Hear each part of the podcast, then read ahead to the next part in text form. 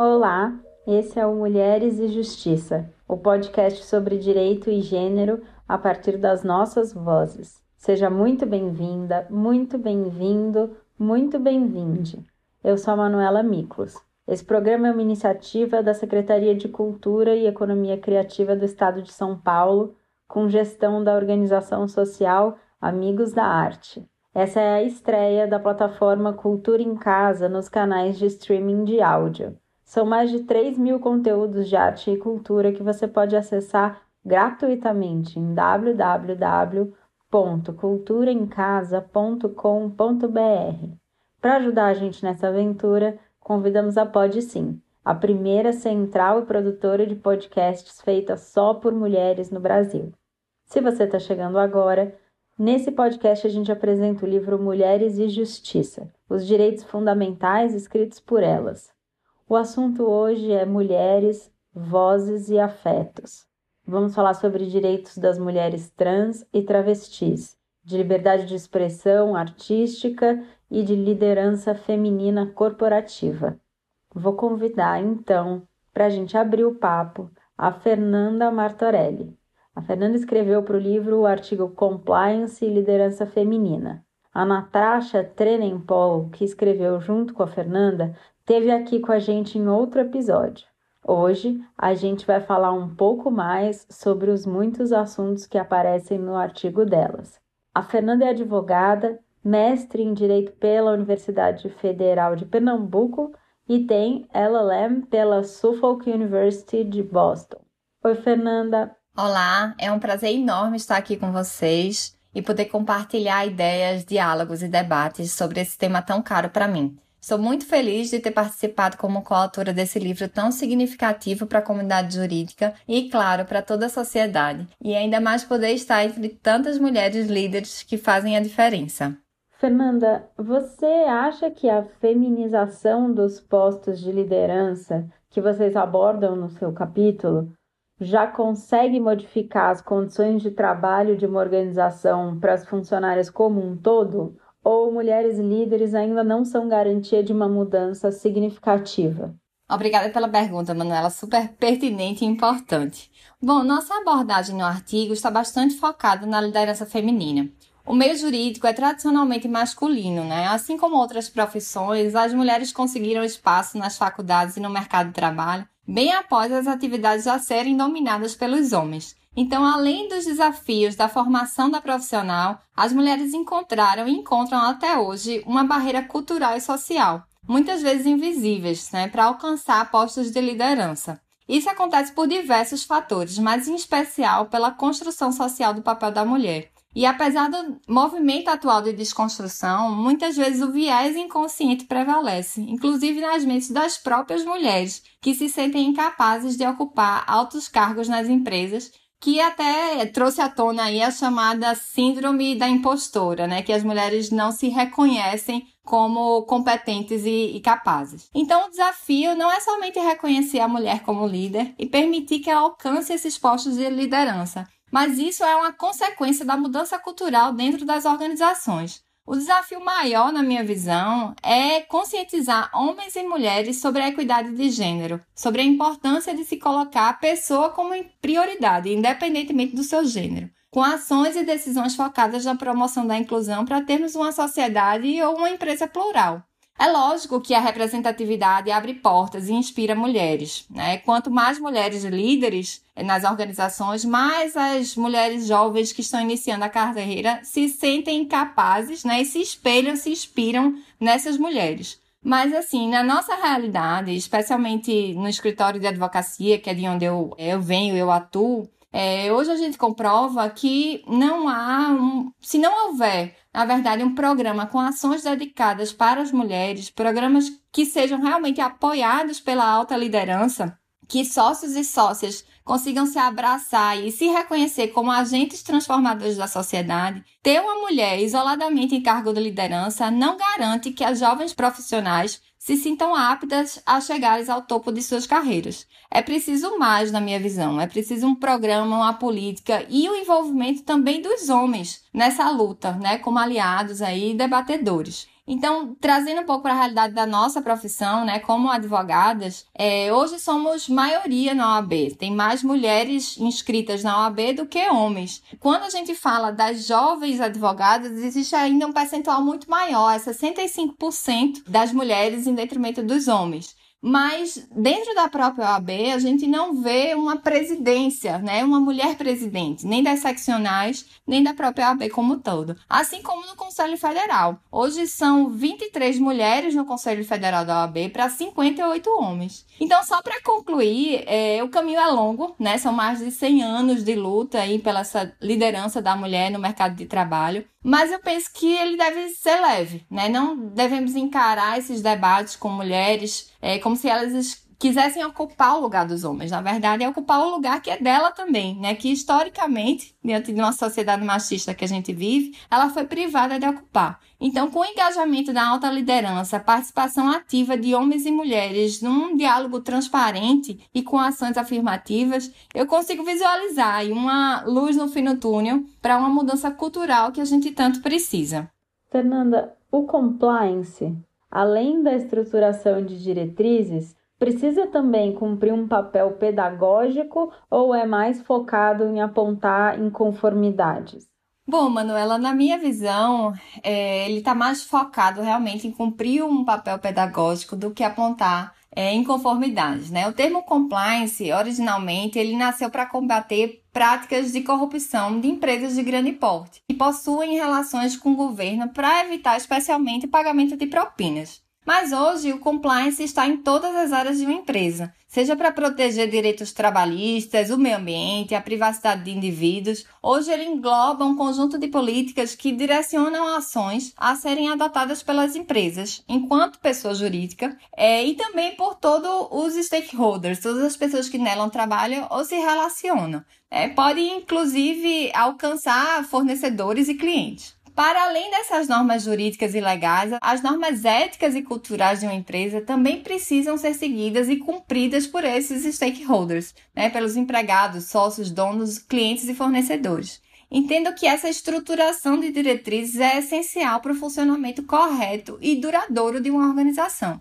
Mas, para além de tudo isso, o compliance ainda pode servir como uma ferramenta capaz de possibilitar a diversidade e inclusão nas empresas, abrindo portas para minorias, inclusive, alcançarem cargos de liderança. Um programa de compliance eficaz procura dar diretriz para todo e qualquer posicionamento da empresa. Isso significa que ele tem um papel super importante na conscientização da equipe e na mudança do comportamento. Então, por isso que é essencial, além de ter a diretriz, fazer treinamentos, envolver as pessoas e construir com elas um ambiente mais ético e de combate a práticas ilegais, inclusive de discriminação. Trazendo para o tema de liderança feminina, o compliance deve servir como uma ferramenta fundamental, não só no apontamento de irregularidades, lembrando que é muito importante você ter indicadores, um mapa, um diagnóstico nesse sentido, mas também com regras que regem o comportamento das pessoas. O time precisa conhecer, entender os valores, princípios e visões da organização para agir adequadamente.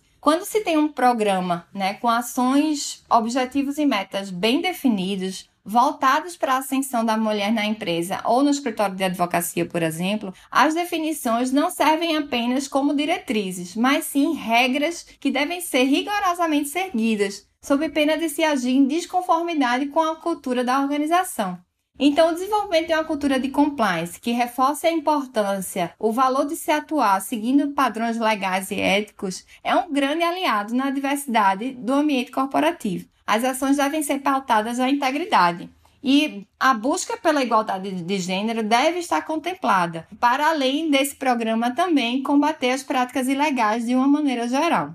Muito obrigada, Fernanda. Fica aqui que daqui a pouco a gente vai escutar uma pergunta enviada por uma convidada muito especial. Fica com a gente.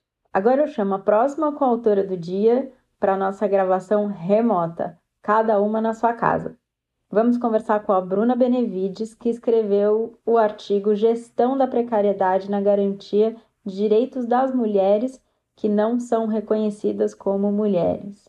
A Bruna é travesti, sargenta da Marinha do Brasil, feminista, transativista, pesquisadora do projeto Transformação da Fiocruz, compõe a Rede Nacional de Operadores da Segurança Pública LGBTI+, é secretária de Articulação Política da Associação Nacional de Travestis e Transsexuais, a ANTRA, e já foi vencedora do prêmio Faz Diferença do jornal O Globo. Tudo bem, Bruna? Olá, Manuela, tudo bem? Olá a todas as pessoas que estão nos ouvindo. É um prazer estar aqui, especialmente na construção de um livro que traz também a diversidade de ser e existir como mulher na sociedade, trazendo esses olhares e as nossas próprias vozes falando por nós mesmas.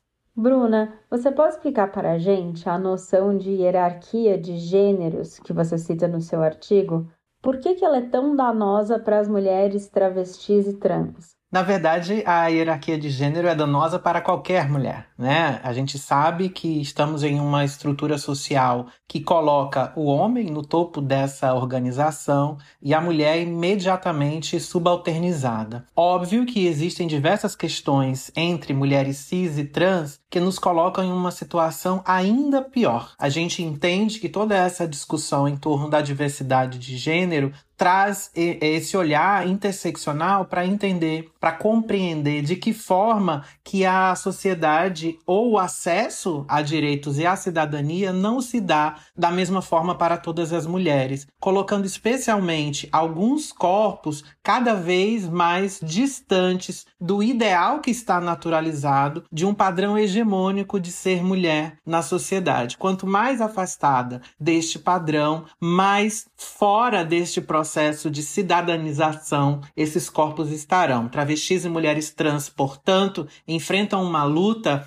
que é anterior à sua própria constituição enquanto cidadã, que é o próprio reconhecimento da sua identidade como válida, reconhecimento do seu direito de se autodeclarar e ser reconhecida a partir dessa declaração como uma mulher, gozando assim de todos os direitos, mas também dos deveres que estão previstos a todas as mulheres, sem qualquer tipo de discriminação. Mas na prática, não é o que nós vemos. Infelizmente, nós ainda temos lutas que nos distanciam deste ideal, especialmente no reconhecimento da nossa mulheridade. Quando vemos diversas discussões, inclusive proposições de projetos que visam institucionalizar a transfobia no sentido de marginalizar a existência de mulheres trans e travestis, atestando uma não mulheridade, ou seja, são diversas tentativas de terceiros, quer dizer, pessoas outras, dizer se eu sou ou não mulher suficientemente para ser reconhecida como tal para o acesso a direitos, para o acesso às relações interpessoais, afetivas ou não, mas também para participar da sociedade, como alguém que pode contribuir nesse processo de transformação. Então nós temos ainda uma luta enorme para quebrar essa hierarquia de gênero, que aí vai beneficiar todas as mulheres, mas também trazer mulheres trans e travestis para o mesmo lugar que estão as outras mulheres em um fronte de luta feminista que pretende sim transformar a sociedade e trazer a discussão feminista para um entendimento geral de que a nossa luta é, acima de qualquer coisa, por igualdade e equidade no tratamento. Bruna, um ponto que chama bastante atenção é o que você nomeia no seu artigo como êxodo travesti. Uma coisa que muitas mulheres passam e que começa super cedo, logo após a infância. Você pode falar sobre isso e sobre a responsabilidade do Estado e da Justiça nessa série de violações de direitos? É importante essa pergunta para compreender do quanto que esse êxodo, que é o processo migratório, muitas vezes dentro do próprio país ou às vezes no próprio estado, em busca de sobrevivência. A transfobia, assim como o machismo e o racismo, entre outras opressões, ainda seguem estruturais e estruturantes da nossa sociedade. No mesmo sentido, o Estado e os governos, na sua forma de atuar, têm negligenciado, talvez por uma transfobia institucional e uma omissão transfóbica no reconhecimento das vulnerabilidades que impõe este processo de busca por um lugar onde eu possa existir e ser reconhecida como uma pessoa dentro da minha subjetividade, mas ter também a minha possibilidade de habitar sem nenhum tipo de violência. Então, nós temos observado tanto gestores públicos, as discussões acerca de acesso e garantias de direitos, mas também o tratamento que os órgãos de segurança pública e o próprio sistema de justiça têm sido muito falhos e miseravelmente omissos no reconhecimento dessas existências para que possamos pensar em um processo democrático de acesso e garantia de direitos para que essas mulheres possam gozar da possibilidade de não serem mais violadas ou ainda obrigadas a deixarem os seus lares, deixarem os seus estados, o seu país em busca desse processo humanizador. Então, o que a gente está falando é que, enquanto as instituições que compõem o Estado brasileiro não reconhecerem a humanidade, mas a cidadania desta população, da população de travestis e transexuais, nós ainda veremos corpos sendo vulnerabilizados e marginalizados fadados a uma vida muito curta, já que a estimativa de vida da nossa população é em torno de 35 anos, e enfrentando ainda diversos problemas básicos, como o não direito ao nome, o não acesso a espaços que são segregados por gênero, ou o próprio direito a uma educação, emprego e renda, entre outros que a gente vê que são garantidos da Constituição, mas que nem todas as pessoas têm o mesmo acesso. Muito obrigada, Bruna. Fica com a gente para comentar a pergunta da nossa convidada especial de hoje. Vamos falar agora com a última coautora desse episódio, a Daniela Lima de Almeida, que escreveu o capítulo Liberdade de Expressão e as Mulheres Artistas Reflexões sobre o caso Margaret Kane. A Daniela é advogada, professora, mestre em Direito Constitucional, membro do Grupo de Estudos e Pesquisas em Direitos Culturais da Universidade de Fortaleza e membro do Instituto Brasileiro de Direitos Culturais, o IBDCult. Oi, Daniela. Oi, Manuela. Eu estou muito feliz em poder participar desse podcast com a sua mediação e também de compartilhar essas reflexões junto com a Fernanda e com a Bruna. Muito obrigada pela oportunidade. Acredito que a gente vai ter a chance aqui de abordar questões que são muito relevantes para a temática dos direitos das mulheres e que são muito caras a todas nós. Daniela, no seu artigo você traz o caso Margaret Kane, uma artista plástica que teve a obra apropriada pelo marido, como se fosse dele a autoria. Outra coisa que pesquisas demonstram é que a assinatura autor desconhecido geralmente aparece em obras de mulheres. Pensando nisso, por que que gênero deve ser considerado nos processos de violação a direitos de autoria? Manuela, muito obrigada pela pergunta. Eu vou começar enfatizando que eu escrevi o capítulo do livro junto com a Cecília Rabelo, que atualmente está na presidência do IBDCUT, Instituto Brasileiro de Direitos Culturais. Eu e a Cecília, a gente escreveu sobre o caso da Margaret King para tratar de questões relativas à liberdade de expressão e às mulheres artistas, nesse contexto do direito fundamental à liberdade de expressão, que muitas vezes é dificultado às mulheres. E nesse sentido, respondendo sua pergunta, é necessário a gente começar explicando que os direitos autorais no Brasil são direitos fundamentais, consagrados como parte dos direitos de personalidade e são regulados em uma lei própria, né, a respeito dos direitos autorais. Assim, a gente observa que a obra, que é a criação do espírito, ela é vinculada necessariamente à personalidade do seu autor ou de sua autora. Então, reconhecer direitos de autoria está relacionado ao reconhecimento de direitos de personalidade. Estou enfatizando isso, que a obra protegida pelo direito autoral, fruto do exercício da liberdade de expressão artística, é uma emanação também da individualidade da pessoa. E aí é uma expressão do desenvolvimento das suas faculdades cognitivas, né? Então, é, esse direito ele deve ser observado e defendido também por esse viés da autorrealização individual. E aí, esses pontos que estou caracterizando aqui, de desenvolvimento de faculdades cognitivas humanas, autorrealização individual, é, emanação de individualidade da pessoa, são características que muitas vezes foram negadas às mulheres. Então, a gente já espera que direitos autorais também sejam direitos que não sejam reconhecidos a elas, né? De forma, dentro, dentro desse contexto de negação de direitos. O que a gente tem historicamente? Como afirma Lynn Hunt, as mulheres elas estão muitas vezes na vanguarda das lutas pelos direitos, mas na retaguarda das conquistas. E aí muitas não obtiveram direitos políticos iguais em nenhum lugar do mundo antes mesmo do século XX. Então o que a gente vai perceber é que historicamente as mulheres elas são tratadas de, como dependentes, né, no estado que é definido pelo o estado das mulheres é o estado definido pelo seu status familiar. E aí não são consideradas plenamente capazes de exercer sua autonomia, tanto política como social. E nesse contexto, nesse viés, também não se reconhece essa autonomia artística. Uh, e aí é importante indicar e destacar que a autoria é um privilégio, privilégio que foi negado a muitas mulheres. Por isso, a, é, a assinatura autor desconhecido né, geralmente aparece em obras de mulheres, como você perguntou. Independente do tipo de atividade artística que é desempenhada, o fato é que as mulheres sempre estiveram subordinadas a trabalhos menos valorizados né, socialmente. E não seria diferente no campo da arte o caso que nós analisamos da Margaret Keane, ela sofreu imensamente pelo fato de não poder se mostrar como uma mulher artista. Não é que isso fosse proibido à época. Na verdade, é que as chances, as oportunidades de crescimento e sucesso para uma mulher pintora nos anos 50 eram bem menores do que para um homem. E provavelmente ainda hoje, né?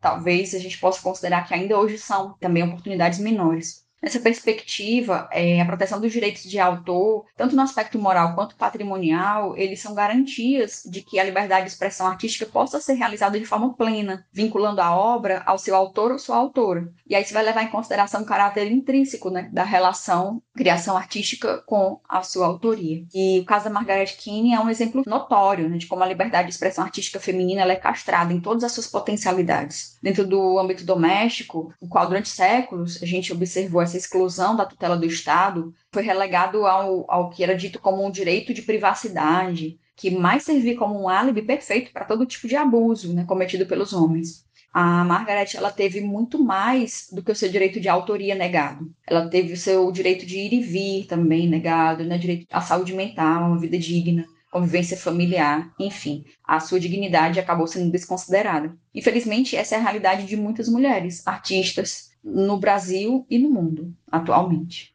Daniela, acho que você falou sobre isso, mas queria te perguntar de maneira mais direta, né? Quais são os entraves à livre expressão artística que são enfrentados por mulheres em comparação aos seus pares homens? Sim, nós observamos muitos entraves ao exercício da livre expressão artística pelas mulheres em comparação aos artistas homens. Né?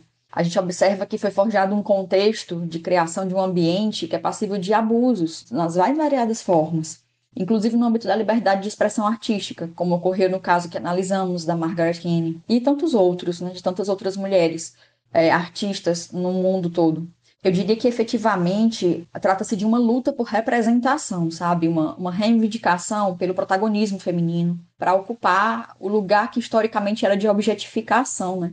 As mulheres eram consideradas objetos, a consciência, o corpo da mulher era como, é utilizado apenas como objetos da arte. E a gente compreende essa necessidade de posicionamento, de enxergar, observar né, e enxergar de fato, tirar da, da invisibilidade as mulheres artísticas. Para trazer um contexto dessa comparação né, entre as dificuldades vivenciadas por homens e mulheres, ainda no século XXI, o papel das mulheres na arte é negligenciado. Para além dessa desigualdade que é enraizada no mercado de trabalho, que coloca as mulheres em cargos subalternos e muitas vezes com salários inferiores aos recebidos pelos homens, a gente observa que mulheres ocupam espaços estratificados também no setor cultural. E há uma nítida separação entre aqueles trabalhos que são considerados atividades artísticas de homens e atividades artísticas de mulheres. Né? E essa estratificação ela é apresentada em algumas pesquisas que foram realizadas. Por exemplo, uma pesquisa que a gente apresentou no nosso capítulo, ela revela que nas orquestras francesas, oito em cada dez musicistas solistas eram homens que isso quer dizer? Que os musicistas que são responsáveis pelos instrumentos que têm o maior destaque na orquestra são, em sua grande maioria, homens. Outro exemplo é que nos cargos de direção e de gerência né, de instituições culturais francesas,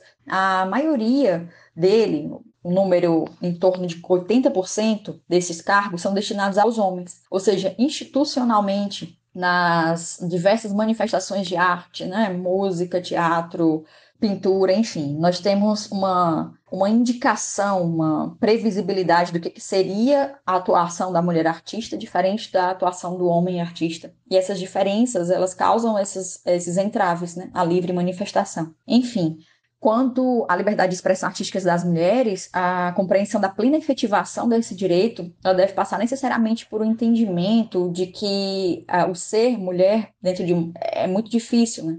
De que é preciso refletir sobre o que é ser mulher em uma sociedade que é estruturada por homens. Séculos se passaram e a arte feminina ela permanece relegada muitas vezes à indiferença ou pouca visibilidade. E a mulher artista sofre dessa reclusão, às vezes. Eu acredito que a gente tem que ter consciência disso para buscar um, condições mais igualitárias, para de fato aí é, enxergando a realidade, compreender o que, que precisa ser feito, né, para encontrar essa situação da igualdade de tratamento dentro da arte também. Muito obrigada, Daniela. Vamos ver agora a pergunta que uma convidada muito, muito especial nos mandou. A dúvida é da Suzana Pires, atriz, roteirista, escritora e líder do Instituto Dona de Si.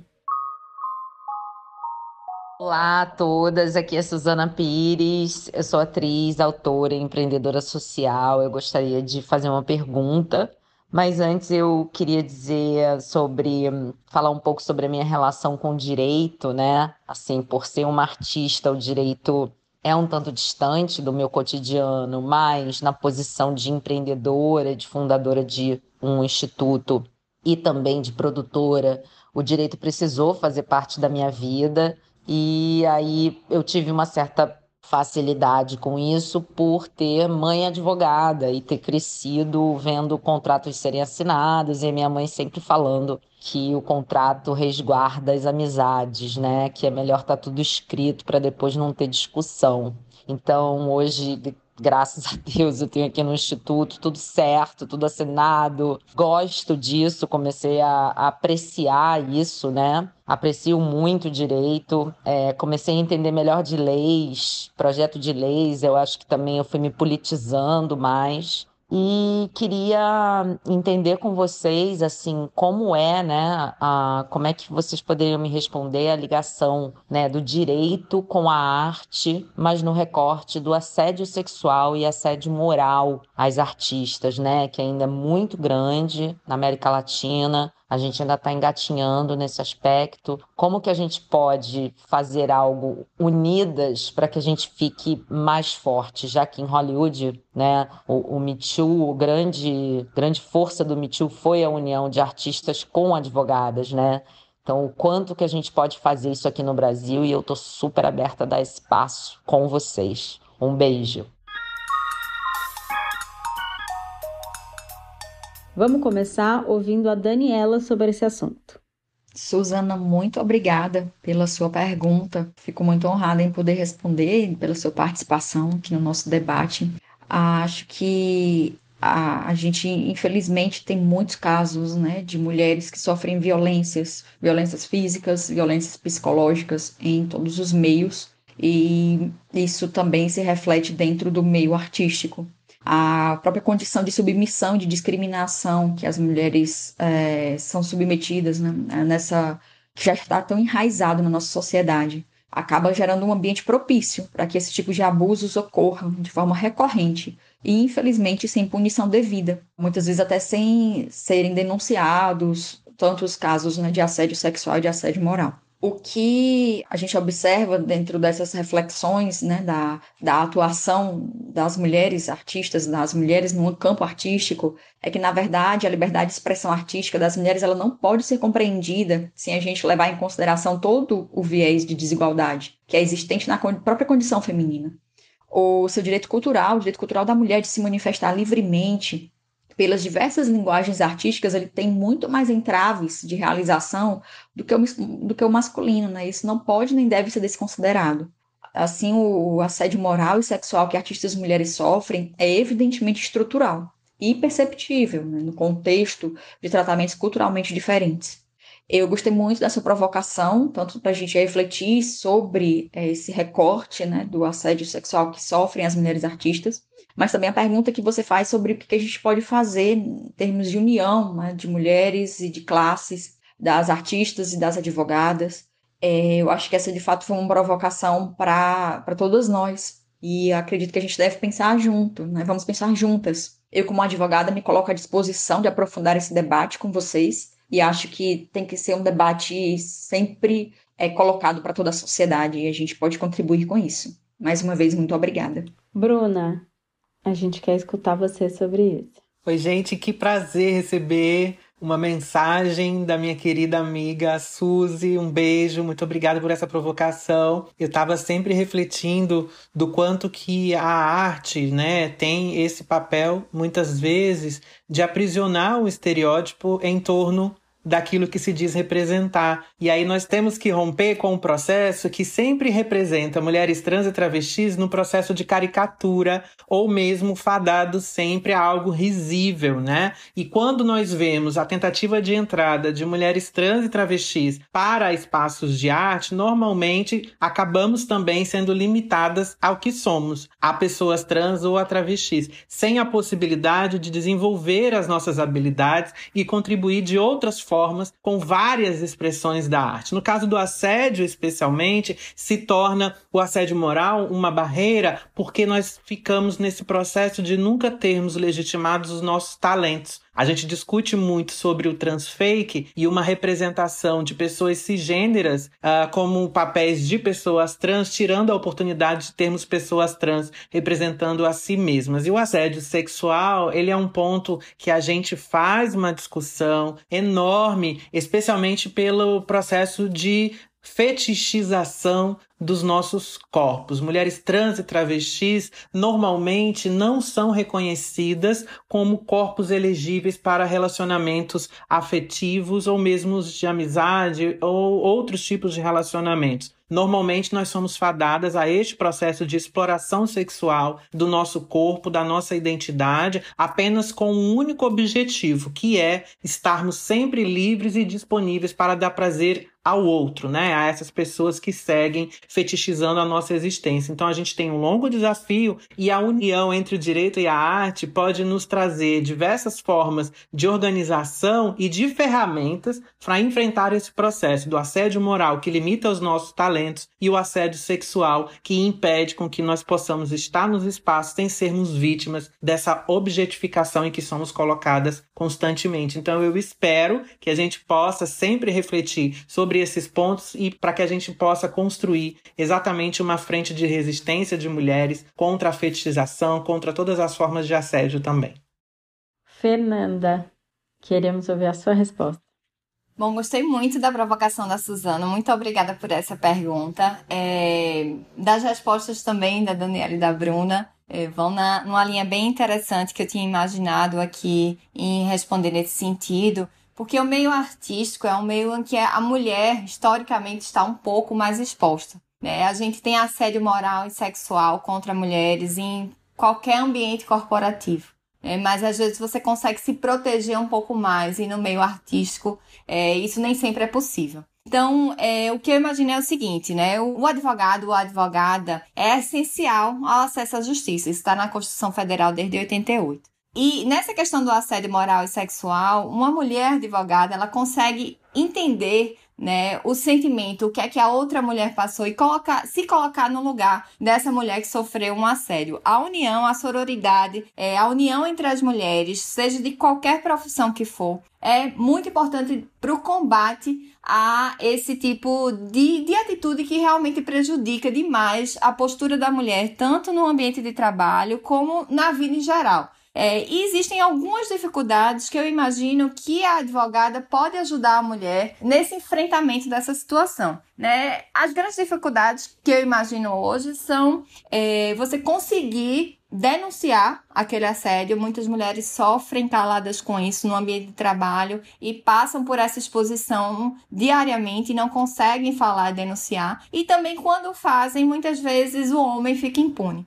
Então, se você conseguir a união entre advogados e mulheres assediadas, seja é, no, no, ambiente artístico ou então em outro momento, em, em outro ambiente corporativo, é, que a mulher consiga realmente fazer com que essa união ela denuncie esses atos de assédio e a gente consiga é, colocar um, um, basta nessa impunidade, como foi aí o, esse movimento Me Too, né, que é a união de forças entre mulheres, a gente pode realmente combater de uma forma mais abrangente e mudar a sociedade, que é essa expectativa nossa, que a gente não aguenta mais sofrer com isso, ouvir diariamente eh, as mulheres sofrendo com esse tipo de assédio que hoje não cabe mais na nossa sociedade. Infelizmente, estamos aqui discutindo ainda sobre isso, que já era para ter sido resolvido esse problema, mas é uma questão cultural. Então, quanto mais forças a gente unir e juntarmos aí, sejam advogados ou qualquer outra profissão, eh, a gente faz isso pelas mulheres por nós, por todas. Então, um movimento como esse é super importante e assim como a Daniela e a Bruna, eu estou super à disposição para a gente debater mais o assunto e tentar encontrar é, ações específicas e objetivas nesse combate para, enfim, conseguirmos mudar a nossa sociedade, que eu acho que é isso que a gente precisa hoje. Muito obrigada, foi um papo ótimo. Muito obrigada, Daniela. Obrigada, Manuela. Obrigada também, Fernanda e Bruna, pelas reflexões tão pertinentes que vocês trouxeram. Aprendi bastante. Fiquei imensamente feliz de dividir esse momento com vocês. Espero que a gente possa aqui né, ter feito uma boa divulgação do nosso livro, do livro que escrevemos juntas, que somos coautoras. E acho que a gente, dessa forma, contribui um pouco com o debate tão necessário para toda a sociedade sobre os direitos das mulheres. Um abraço, espero que a gente se encontre em outros momentos também tão é, ricos como esse. Até mais. Muito obrigada também, Bruna. Muito obrigada, Daniela, Fernanda, Manuela. Dizer a todas as pessoas que esse livro é um marco e ele precisa ser celebrado. Aguardem o lançamento e em breve vocês terão acesso aos textos na íntegra. Dizer que é um prazer poder colaborar e espero nos encontrarmos em uma situação melhor muito em breve. E muito obrigada, Fernanda. Eu que agradeço, Manuela, pelo convite. Fiquei muito feliz de participar desse evento junto com a Daniela e com a Bruna. E realmente o livro está espetacular. Vamos aí seguir com essa divulgação e eu também espero que a gente consiga mudar a realidade das mulheres no Brasil. Obrigadíssima também a Suzana Pires, que nos enviou essa pergunta. Obrigada a você que está ouvindo a gente. Se quiser, acompanhe nossas conversas junto com o livro Mulheres e Justiça: Os Direitos Fundamentais escritos por elas.